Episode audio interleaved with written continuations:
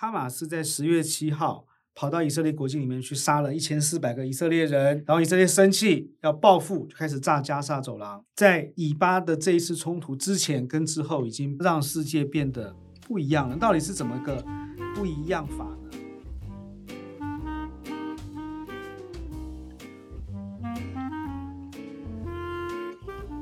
大家好，我是黄崇松。今天是二零二三年十月二十五号。我们今天还是要请中谦来跟各位继续聊一些国际上的新闻。呃，大家好，我是风传媒国际中心的李中谦。今天啊、哦，还是要跟各位继续聊以巴冲突，也就是以色列跟控制加萨走廊的伊斯兰激进主义团体哦，就是哈马斯，好，他们两者之间的战争。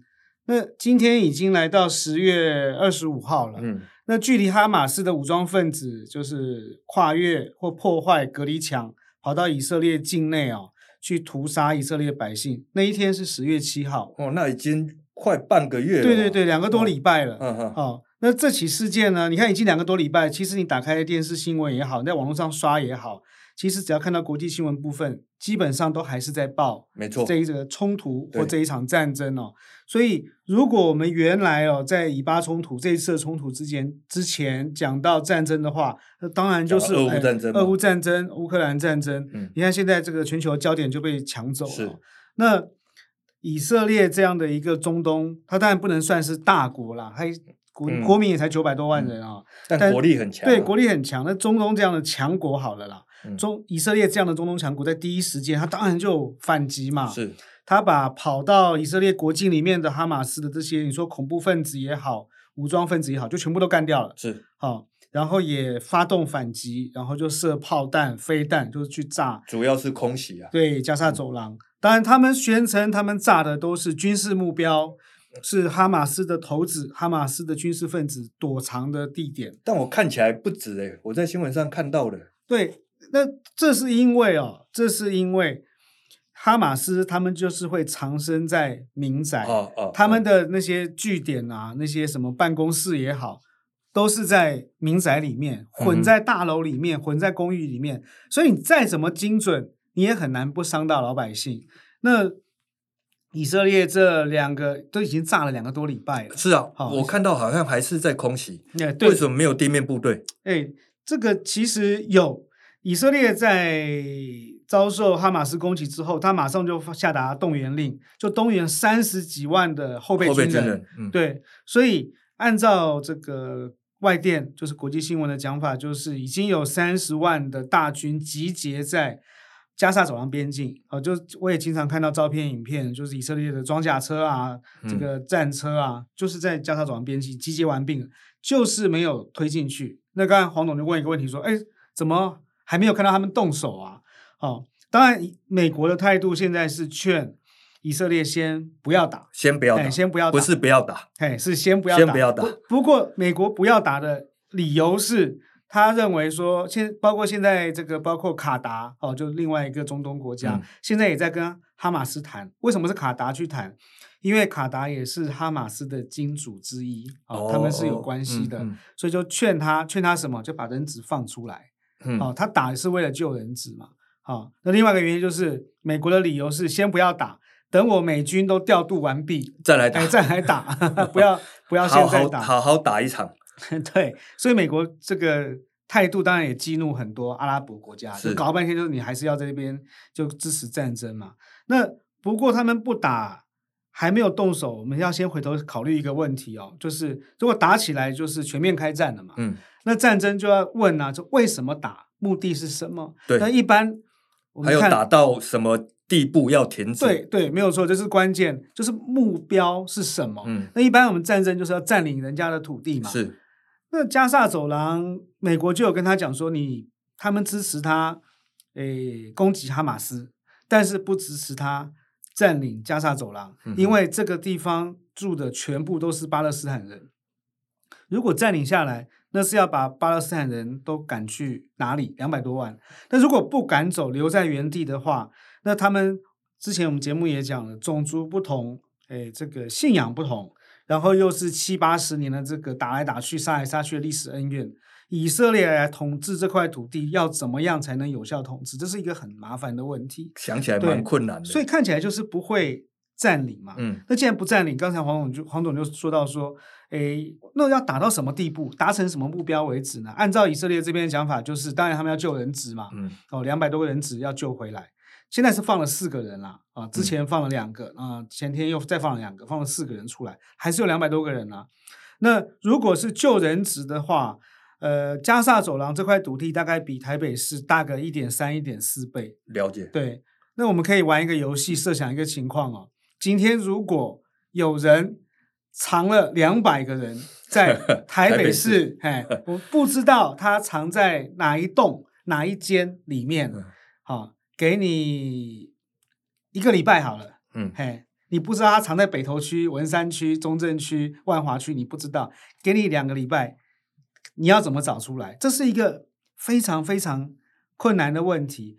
甚至你可以讲说，这两百个人质并不是，哎，每个人都确定，这人每一个人质都确定他们的身份就对了。在这个情况下，嗯、你跟。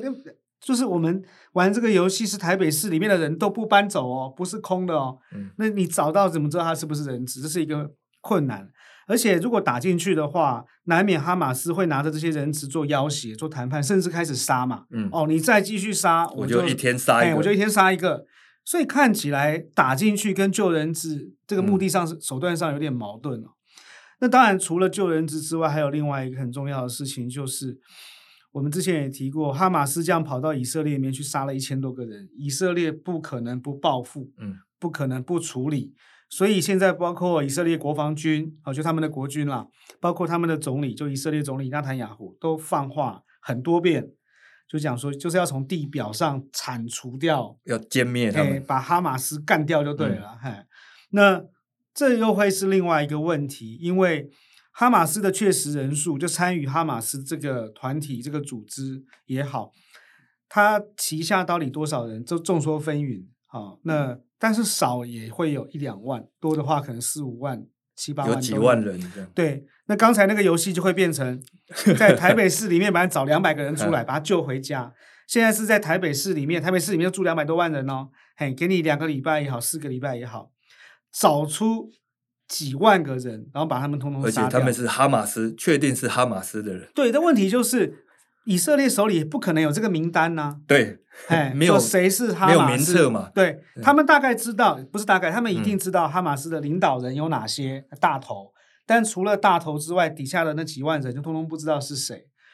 那这一次我们也看到很多，不管不管是照片还是影片，就是很多让人伤心的画面嘛，很多。巴勒斯坦的小朋友、儿童，甚至婴儿也被炸死。好，当然，当然，哈马斯跑到这个以色列里面，可能也杀，就也杀害了儿童跟婴儿。好，但这个冤冤相报了。那就看到新闻画面里面，很多爸爸或者是妈妈抱着自己死去的孩子哭泣。嗯。那如果是你的话，或黄总，如果是你的话，我有想过这样的问题。对，如果是我的小孩，或者是我的话，对，对，然后说被以色列人炸死了。我一定血海深仇，我，我一定要杀一个回来。我就去报名哈马斯，对，对，所以这个就是一个问题，就是除了你找不到他们在哪里，他们是谁，所以搞不清楚要怎么样歼灭之外，就算了，就算以色列神通广大，把每一个哈马斯都杀掉了，好，然后他们就撤出去了，哦，我们达成任务。但是如果是比方说我啊或黄总想那些家庭里面有人死的人，对，那一定会有其他的激进分子或激进组织取代。所以这个东西是这个野火烧不尽，春风吹又生哦。所以打到出动地面部队，打到加沙走廊里面去这件事情，就是要救人质，就是要杀哈马斯。哈马斯对，但这两件事情看起来都很不好处理了。是，对。听说他们里面有地道啊？哎，对，在加沙走廊。这个、呃，因为。以以色列是在大概在二零零五年的时候撤出加沙走廊了，因为当初他们就是跟巴勒斯坦谈嘛，然后谈谈谈后后来决定说好了，就把这块他们本来在加沙走廊是跟约旦河西岸一样，屯垦区，屯垦区对，里面也住这个犹太人，对，那当然就冲突就会更多嘛。那后来他们想说，好，算了，还给你们，你们自己自治就对了，你们自己自治。那当当然后来还是有冲突嘛，武装冲突，并不是这一次才有，几十年来一直都有。那以色列通常的反应就是炸，嗯，对，空袭，好，因为进去的话有危险，自己也有危险，对，然后杀更多巴勒斯坦人，冲突又更大。那既然要怕被炸，就跟我们金门一样啊，金门怕被炸就挖地道，对，他们也挖地道。那我去查了一下哦，台北市捷运的地道，嗯、地下的这个连轨道连通行空间，对，连那个文湖线哦，地面上的啊、是一百三十公里，好、哦，连地面上的一百三十公里。哈马斯自称他们的地下的这个隧道有四五百公里，哇！所以就讲说，如果把人质藏进去嘞，如果哈马斯躲在里面呢，嗯、对，那就会更难处理。我想美国最清楚地道的可怕。对，那这个以色列跟巴勒斯坦，其实我们在做节目之前，我们都会讨论啊，就这礼拜要谈什么。嗯、然后我这礼拜就跟跟这个黄总讲说，我们还是再来聊。以巴，哎，以色列跟巴勒斯坦，或者是哈马斯，对，那他也问我说，这还有还有东西可以聊吗？哦，其实这牵涉到一个问题，就是说，呃，当然可以聊的东西，呃，非常多啊，哦，但是以色列跟巴勒斯坦的冲突是特别值得我们台湾人关注。嗯，对，你觉得跟我们有一些关系吗？对对，嗯，当然我们在网络上也会看到很多讨论啊，有些人会把台湾。比作以色列啊，好，或者希望自己像以色列。呃，对，因为以色列就是哇，你看刚建国就被打，是就还打赢，然后还有其中一次这个以阿战争是打了六天就赢，嗯、对，就觉得哇，这个非常强悍，就觉得如果如果啦，如果不幸台湾跟对岸打起来，我们也可以像以色列这么厉害，善战。对，那呃，当然也有人把台湾看成是或比作是巴勒斯坦，嗯，好，就是被这个包围。然后被欺负，然后在国际上连这个在联合国里面连一个正式的席位都没有。好，那我们去看以巴冲突，当然是在里面会做不同的投射嘛，然后去观察说啊，他们怎么应对，怎么处理。但是除了这个借鉴跟警惕的层面呢，那还有更重要的一件事情是，呃，哈马斯在十月七号这个有几百个。战士或者是恐怖分子、武装武装分子，看你怎么看这个事件了。好、嗯哦，那跑到以色列国境里面去杀了一千四百个以色列人，然后退回来，然后以色列生气要报复，就开始炸加沙走廊，炸了两个多礼拜，炸了半个月。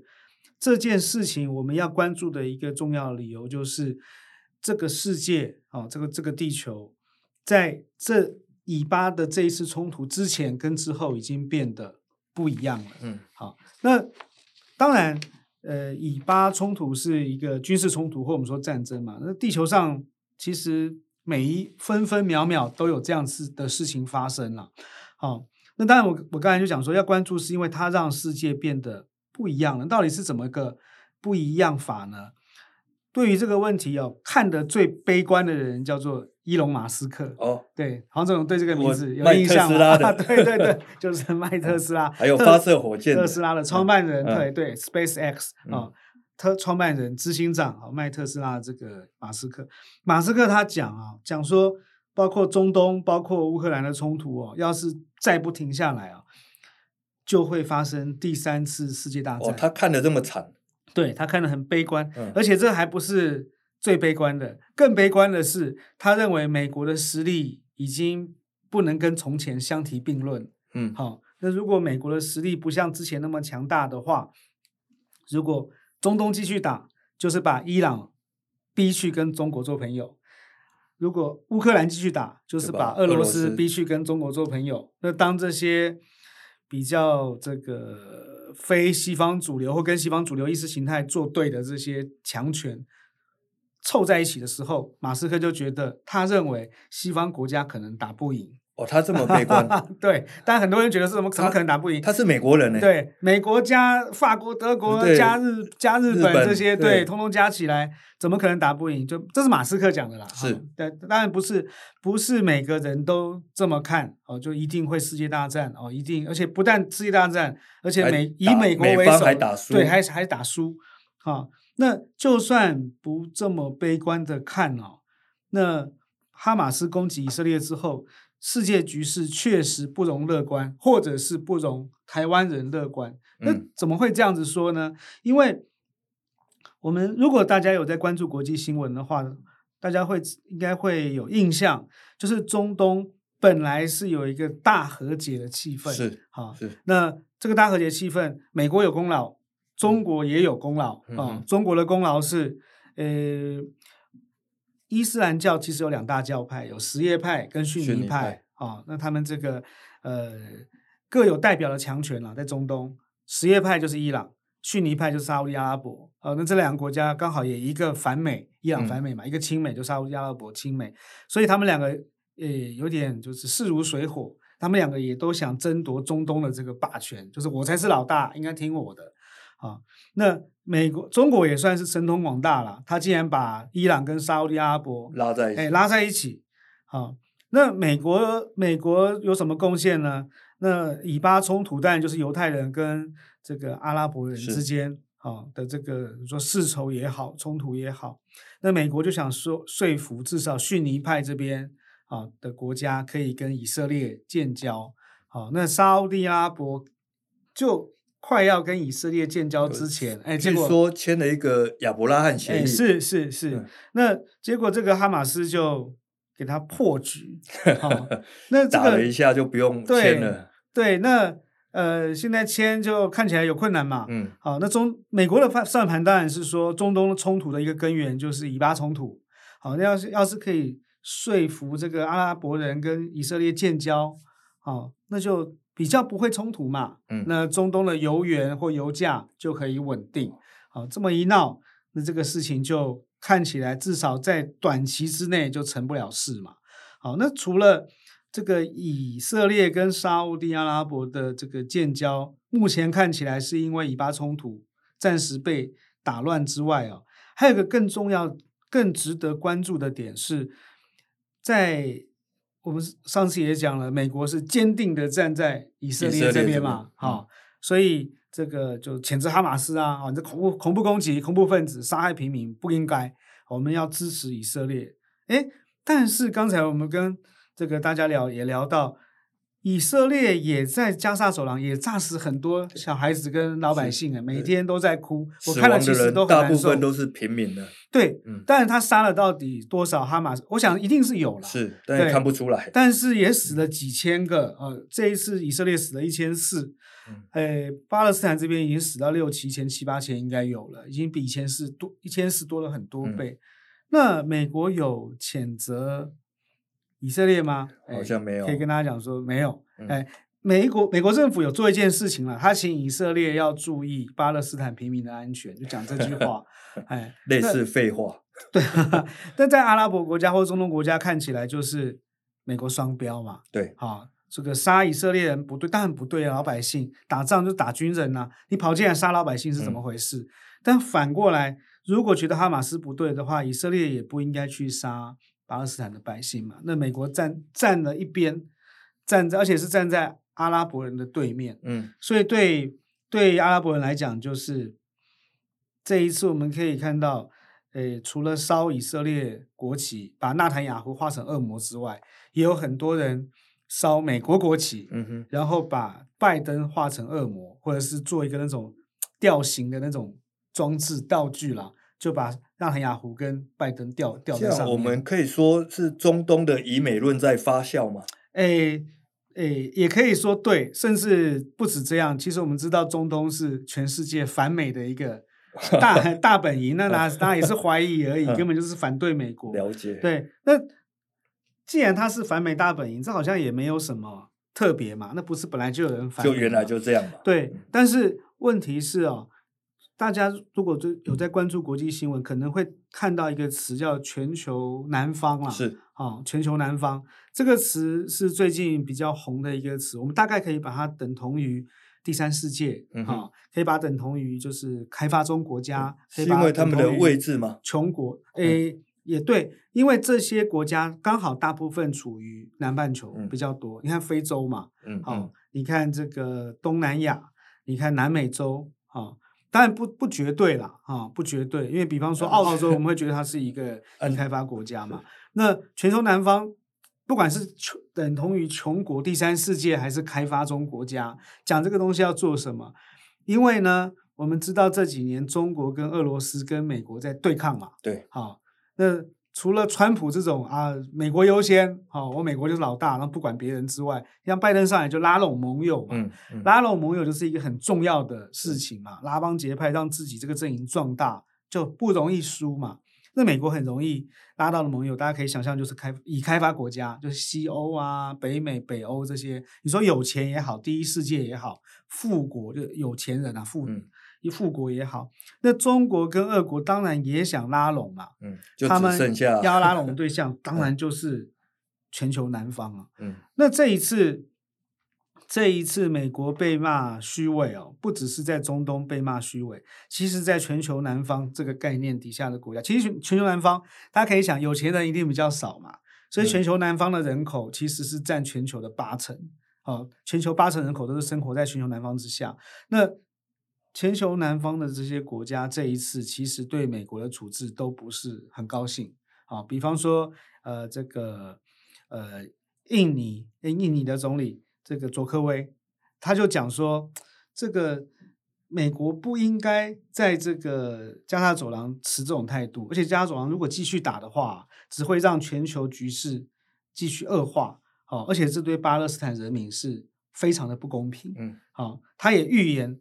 除了这个俄乌战争让小麦出口，因为全球有粮食危机嘛，这一次加萨走廊的战争打下去的话，就地面部队再推进去，空袭不停止的话，中东的油价一定会继续飙涨。那巴西总统就鲁拉，那他也是讲啊，讲说美国不应该对这以色列哦，不应该对俄乌克兰哦提供武器，因为这都是鼓动战争就对了。所以这个当然会跟我们在台湾看到的国际新闻会有点不一样，就觉得啊，好像，诶，全球一面支持，对，全球都支持乌克兰，嗯，好、哦，全球都谴责俄罗斯，好、哦，但是如果把眼光放到全球的话，确实是有一些不同的声音。那这一次以美国跟以色列在加沙走廊的冲突上面的态度，让很多全球南方的国家，呃，不同意。嗯，那刚好。俄罗斯跟中国这一次跟美国站在对立面，他们就是谴责以色列，不谴责哈马斯。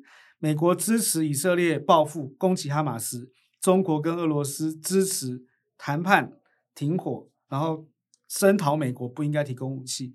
那这个时候就会发现，美国在全球的盟友好像就变少了，然后中国跟俄罗斯的态度就会赢得更多的盟友，尤其是南方，全球南方。的支持，那这一来一往哦，这一来一往造成什么结果呢？至少在乌克兰战场上，我们知道美国，当然美国自己没有出兵了，他就送钱送武器给泽连斯基，给乌克兰。另外一方面，就联合全世界的国家说，我们要经济制裁俄罗斯嘛？怎么制？怎么个制裁法？就是你不要跟俄罗斯买油，不要跟俄罗斯买天然气，不要跟他做生意。如果站在美国这边的国家变少的话，经济制裁的力道就会变弱，是经济制裁力道变弱的话，乌克兰呃俄罗斯就可以喘息。俄罗斯可以喘息的话，美国要输血给乌克兰的时间就会更多更长。更长对，那如果中东又打起来，加上乌克兰战场啊，那美国可以照顾到台湾的余力就会变得更少。嗯，可以想象。对，而且另外一个值得关注的点是说。呃，在这一次哈马斯得手之后，很多极端分子或恐怖分子其实看的是心痒痒啊，就是哇，有为者亦若是啊。中东最强大，而且是武力、军事力量、经济力量都最强大的以色列，还用各种高科技围墙把他们都围起来了，哇，结果就可以进去杀一千四百个人，造成这么好的效果了。好，这个当然是站在他们的立场讲，站在他们的立场讲，好，这当然是一场悲剧。那对极端分子来讲，就是哦，我们好像也应该要做点什么。那嗯，上个礼拜啊，FBI 开了一场国际会议，参加主要就是五眼联盟啊。嗯哼。那五眼联盟当然就是几个安克鲁萨克逊的这个国家，包括澳洲、纽西兰、加拿大、英国、美国，哈，对他们的情报是互通的，所以叫五眼联盟 （Five Eyes）。那他们就提出一个警告说，这个全在哈马斯这一次攻击之后。全球的恐怖发生恐攻的几率大幅上升，包括孤狼啊，包括恐怖主义团体，包括像伊朗这样子的国家，包括极右派，包括新纳粹团体都蠢蠢欲动。那也有报告指出哦，因为二零一二零二一年啊，已经两年了，美国撤出阿富汗嘛，因为撤的很匆忙，呃、那一阵子有点像逃走一样。那时候拜登的那个支持率就掉，一直掉。哦，因为就算撤军也不该这样撤嘛。那这么匆忙的撤走，最大影响就是美国有很多装备，美军的装备都留在了阿富汗。哦、所以如果看，像我最近看那个美联社的照片、新闻照片啊。看到阿富汗的照片，然后里面就有那种全副装备，还有那种夜视镜，是哦美军装备。哎，对对对，我想说，哎，美军不是撤走了吗？怎么阿富汗照片里面有这种人？我就细读，就说那是神学士，就是我们说的塔利班呐、啊。嗯、他就捡那些装备，就是穿。所以现在塔利班或我们说神学士，美军装备，全副美美美全副美军装备。那讲这干什么？就是报告指出。二零一二一年，美军撤出阿富汗之后所遗留的装备已经出现在加沙走廊、哦，巴基斯坦，那包括基地组织，包括伊斯兰国这些恐怖分子哦，包括神学士，他们都有穿这些装备，嗯、用这些装备。好，那当当这个哈马斯的行动鼓舞了这些极端分子哦。美国会不会又要像二十年前一样，九一一事件之后？嗯哦，又要发动一场所谓的反恐战争，啊，那如果这个乌克兰，如果伊朗就中东了，啊，打起来，又加上反恐战争，啊，呃，会不会变成马斯克口中的世界大战？我不知道，因为这也包括冲突规模的大小嘛。乌克兰战争是打，但是我们也不会说欧洲在大战，欧洲没有在大战了，对。那但是可以确定的是。美国可以照顾到台湾的力气变小，那如果这样的话，台湾确实会危险。那所以这是我们应该要持续关注这一场这个冲突的主要理由。我听完中谦聊完以阿以巴这些冲突，我们再回头看看国内的新闻，当然就是还是来看总统大选了。中间这几天应该很热闹，您看新闻的话。就是看到赵天麟，对，炸裂开来，没错。所以，我们先来看呢，我们再从《美丽岛电子报》的二零二四的第五十四波，因为他们公布最新的，可以看到赖清德的支持率是三十一点二。这个这个最新是赵天林之后吗？这个在赵天林之前哦，哦，哦，就是还没有发生赵天林，所以赵天林之后的状况还要再等一下。所以可能还会有更低，对，三十一点二已经是新低了。对，哦，那相对的赖清德很危险的感觉，感觉柯文哲跟侯友谊都有上来，而且侯是二十一点九，哦，他们双双增加嘛。对，然后柯文哲是十九点四，但就相对而言，他们加起来，嗯，这样大两个加起来大概四成，也就是说，哦，一个三层，他们两个是在四层，然后两个加起来四层，赖大概三层是，对。那另外当然还有我们的这个郭董，郭董现在是七点零左右，那支持度一直没有上，还，还不到一层就对了。对啊，所以那最近其实发生了一些事情，就在呃，其实不是说最近，就这一两天就发生一些事情，嗯、大家都有，嗯，平均分配，嗯，郭台铭他被查税了，嗯，或者我们说的查水表，嗯，他的富士康在广东、江苏这些地方的就被进行会税务的稽查。然后另外也有河南、湖北的企业也被这个现场调查，那大家都觉得，哎，这是不是中国在表态，要这个郭台铭做做出选择？嗯，嗯，那郭台铭的应对方式是，据说他好几天没行程，然后不知道他在哪里。但是问题是，十一月二号要提交联署书喽。嗯嗯，就下个礼拜四的要要摊牌，要摊牌，玩真玩假的。然后还有一位赖佩霞。他没有拿到金钟奖，他的副总统对，没有拿到金钟奖。然后呢，但是他取得了丧失美国国籍的证书，嗯，也就是说他彻底放弃了，有资格可以选，对，他可以选。那还有一些联署的民众，当然他已经号称他已经，其实他很早就说他已经超过三十万，对对，持续在累积。那实际的状况其实不晓得。那但是中共做出这个动作，我想郭台铭也要面临他到底要不要继续选下去。就联署书联署了，那要不要送件呢？那送件过了之后，到最后会不会选？这个都我觉得他都还要做很多的考量哦，因为不止他嘛，这个股价影响的不只是他，有很多的股东支持他的股民，生活去联署的人，搞不好就有买买红海的，所以我猜还有得看哦，就是他到底会不会选，我觉得还有值得观察。我我觉得郭台铭神隐是一件有趣的事情嘛，因为站在政治的观点，嗯、这是他表演表现的好机会。没错，对，老共对他这样子，他骂骂个两句，人气是啊就来了。问题是，他如果这么这么硬的话，那他拿不准老公要要干嘛？要干嘛？他等于就是玩政治，不要事业就对了。对，所以我觉得他这个神隐就是颇堪。玩味了，唯一有回嘴的是赖清德，嗯嗯，嗯，赖清德就帮红海，就帮郭台铭说一下，这分数又加到他那里去了。不过做了这个好像没有用，因为有一个更失分更大的。您刚才有提到赵天麟，哇，这个震撼弹，他是高雄的立委。我昨天选这么久，看得这么无聊，终于有终于有个好玩的了。哎、昨天一大早，他我就看到新闻，哎，是昨天一大早吗？诶，前天深夜哦，哦，前天深夜哈、嗯，我是早上看到新闻，前天深夜，然后就看到赵天麟说他太太也知道这个事情，然后就看到很多各组的这种亲密照片，哦。嗯，嗯，那他就爆出跟中国籍的女子外遇，那他因为之前的人设是爱家好男人，哦，是基督徒哦，然后很疼老婆等等，所以这个问题我觉得蛮大。那到了昨天晚上。他就宣布退出立委选举，嗯，哦，那但这个失分我觉得已经造成了，因为之前民进党打马文君打得多用力啊，就打他，哎，你把这个机密资料送给韩国，到底要干嘛？但是另外一位在国防外交委委员会的成员，就赵天麟，他把自己 的人都送给中国了，那这个会有很大的问题。对，这个网络上最近。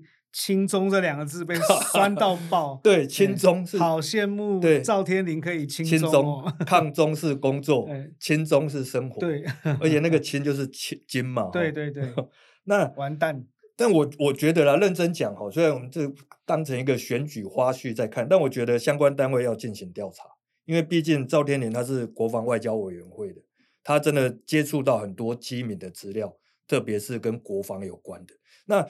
当然，我们实际上我不晓得他那个发生的时间是在什么时候，然后持续多久，但这个还是要深入调查才会知道。我看新闻好像是说跟他交往十年，但我没看，没没有看。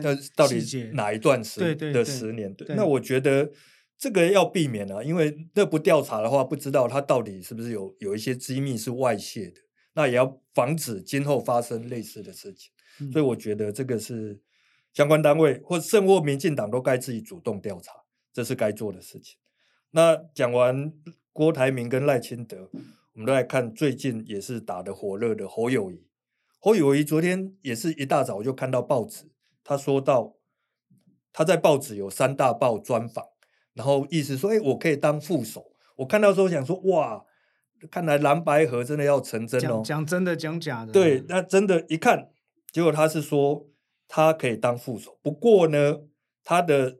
这个总统决定的方式还是民主初选五十趴，民调五十趴。问题就是卡在那个民主初选嘛。是啊，是啊，他那个郭那个柯文哲是绝对不会答应的。所以柯文哲早上看了头条，他就说：“哎，我下午要开两点要开记者会，就两点他就说你这样子很不好哎，你这样叫人家在一天之内回复，好像大党在打压小党，简直像什么像逼婚。”哦，所以他就觉得说，这不可能的，我不可能答应你。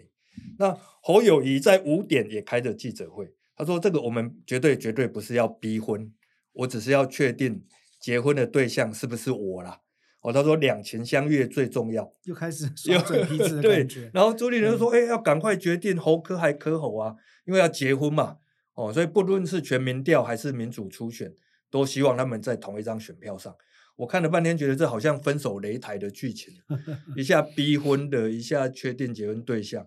我认为合作是几率是蛮小的。如果一定要采用民主初选，国民党一定是希望的，因为国民党现在有四十五万的党员，我查了一下，四十万党员，但是这可能是名义上，不过十几万是有的，几十万是有的，然后，然后他们还有很多的议员。全国他们大概有三百多席的议员，一个议员一千票就好了，一个议员找一千个支持者出来投就好。投他那个民主式初选，我就支持这个侯科佩。那民主初选他们就至少保底有三十几万的票。啊，民国民党四十五万党员，啊、民众党嘞？民众党我也查了，还不好查。据 我查了新闻报道，因为呃相关的人都没有表态啊，有没有不不能讲？有没有四点五万？没有，大概四千五到六千人之间，百分之那个是对百分之一的人数。所以在这样的状态下，真的要走民主初选，我想就算只要一半，那其实柯在民调的领先，我想不足以去应付他在这个民主初选的落后。嗯，所以他们。不管是五五开啦，三七开，我觉得他都会有疑虑。他一定不想跟他打组织战，对，对，不想民主初选的。那所以现在看起来要合是还真蛮困难的。嗯，然后一边还有这个科利用郭嘛，嗯，哦，在说，哎，我可以跟郭合啊，我不见得要跟你侯合啊。嗯嗯，所以现看来下去是蛮困难的。那因为这样，其实我周遭有一些朋友都开始焦虑了，就不管蓝绿的朋友。他们就开始啊，选情这样有点紧张，我都会劝他们说啊，我们就把它当成参加一场嘉年华会就好了哦。所以，我们给他们的建议是我们接下来看看有什么样的选举好玩的事情。接下来观战的重点，我觉得第一个就是就是赵天麟，没 赵天麟啊，在后面我们再讲后续效。对对对，然后十一月二号郭台铭要送件，可是中间你知道吗？还有另外九组的候选人呢。还有这么多？对，有总共有十组的，不就赖清德、柯文哲？不不不不，那还不算在这里面。赖清德、柯文哲他们是政党提名，啊、对对对对，对。另外还有九组，这讲的是老百姓自己联署的，自己想要联署的。那我看了一下名字，我有些我真的不是很认识。